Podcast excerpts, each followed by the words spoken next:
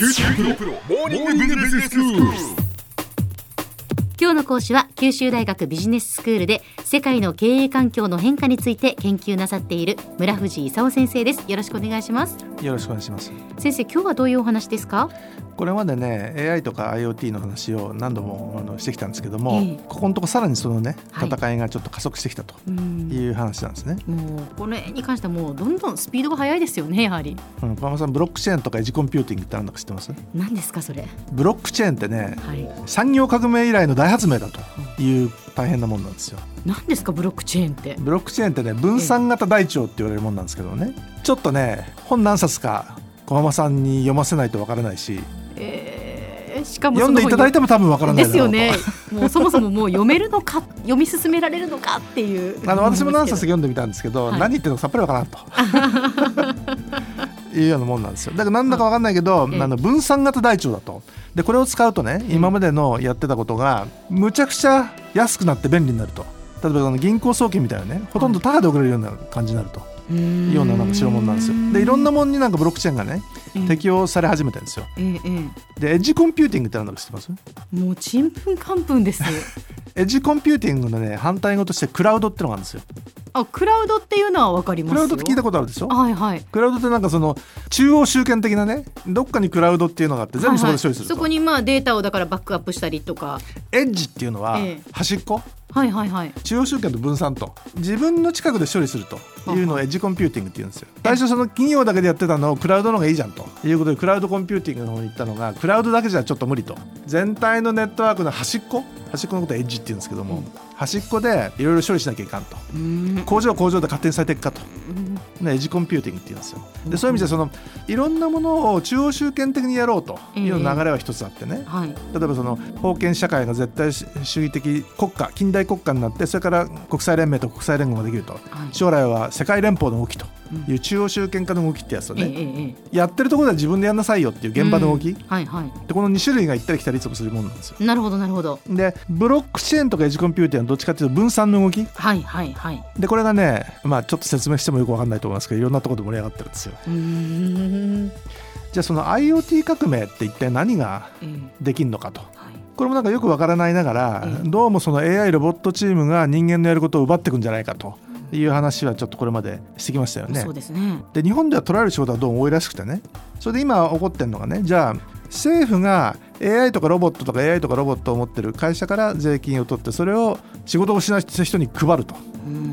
ベーシックインカムとしてね。ええいうようなことになれば別にいいんじゃないの？と一人当たり GDP って言って人間が稼がなくたって AI ロボットチームが稼いでくれたってね。ええ。GDP 下がんないで上がっていくかもしれないと。はい。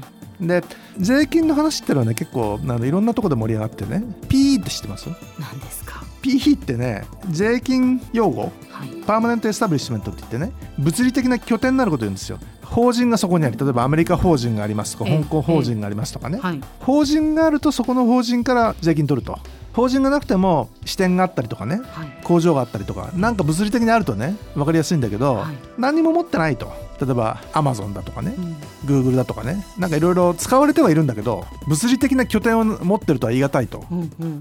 物理的な拠点がないんで税金取ってないぞということでヨーロッパが起こり始めてるとかね。はい。でどうやってこういうそのハイテク企業から税金取ってやるのかという騒ぎがね今あの起きてるところなんですよ。それで最近なんかアメリカと中国で貿易戦争を始めたと。はい。いう話この間しましたよね。ええええ。中国がその知財関係でズルするからアメリカがそういうことやってんのかと。どうもそうじゃないようだと。うん。どうもその将来のあの覇権を争うね。アメリカ対中国の争いがそこに起こってるんじゃないのかと。いう話をこの間ちょっとし始めた思うんですけど、えはい。アメリカなんかで言うとアマゾンとかねグーグルだとかフェイスブックだとかあるじゃないですか。はい。今までどっちかっていうとスマホとかネット広告みたいなやつ。もともとパソコンで始まってたのがいつの間にかなんかスマホになっちゃったと。えでもうスマホは終わりかもしれないという話になってきたわけですよ。で今度次何なんだと。ネット通販ですうん。でネット通販のところにいるアマゾンだとかねアリババだとかねすごい勢いで成長してるわけですよ。ええ。で最近その Google とか Facebook あたりもねネット通販の方に行くみたいなねで中国もアリババはい。のネット通販すごいわけですよ。ええ。中国だと現金も持たないみたいな話になっててキャッシュレスですよね。キャッシュレス決え済えええをやるんですけどもう一つはい。あの顔認証って知ってます？あその指紋認証ではなくもう顔認証ね。顔認証。はいはい小浜さんの顔だと。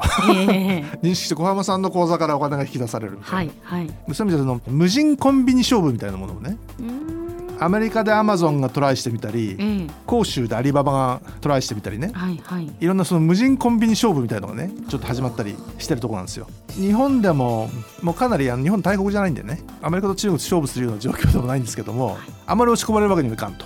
いうことでまあそれなりに戦ってると Preferred Networks って会社知ってます？日本の会社なんですか？日本の会社なんですよ。はい。これ100人くらいしか従業員がいないんですけどはい。研究開発？すごいと。日立とかファナックとかトヨタあたりが群がってねなんとかしてくださいと。いうふうに Preferred Networks に言ってるその会社は何をしてるんですか？日立さんとかファナックさんとかトヨタさんが喜ぶようなね AI の使い方を研究開発してる会社なんですよ。自動運転はこういうふうにやったらいいよとかねそのまあお頭いい人が100人いるんです。うん。でだから大手企業が、まあ、どんなふうに AI だとかそのネットワークを使ったらいいのかっていうことを研究してるわけですね。うん。でいろんなことが始まってて例えばその AI で価格設定なんていうのがねうん。ホテルとかチケットの価格を時給に合わせると。例えばその JAL が突然儲かり始めたという話してます？知らないです。JAL の旅客システムがね新しくなっちゃってね突然その飛行機の輸送力だとかねあの稼働率がアップし始めたと。AI 使ってんで。まあ、とにかく急速にそうやってこう進化してるっていうか進んでるっていうことなんですね。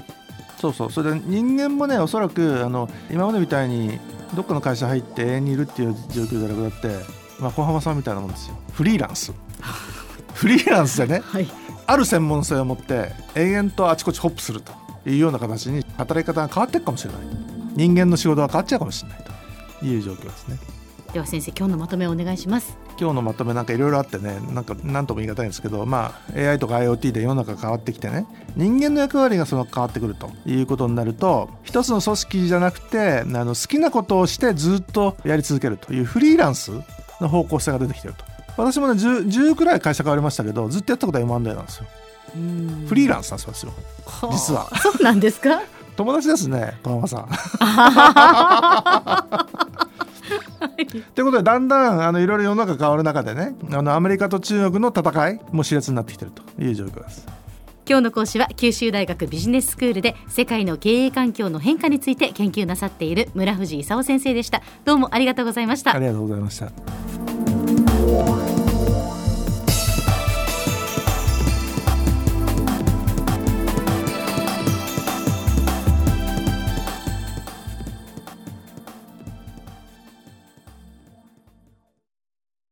QT プロは通信ネットワーク、セキュリティ、クラウドなど QT ネットがお届けする ICT サービスです。九州中に展開した光ファイバー網を基盤に一番身近なビジネスパートナーとして九州の企業自治体の皆様をサポートします。詳しくは QT プロで検索を。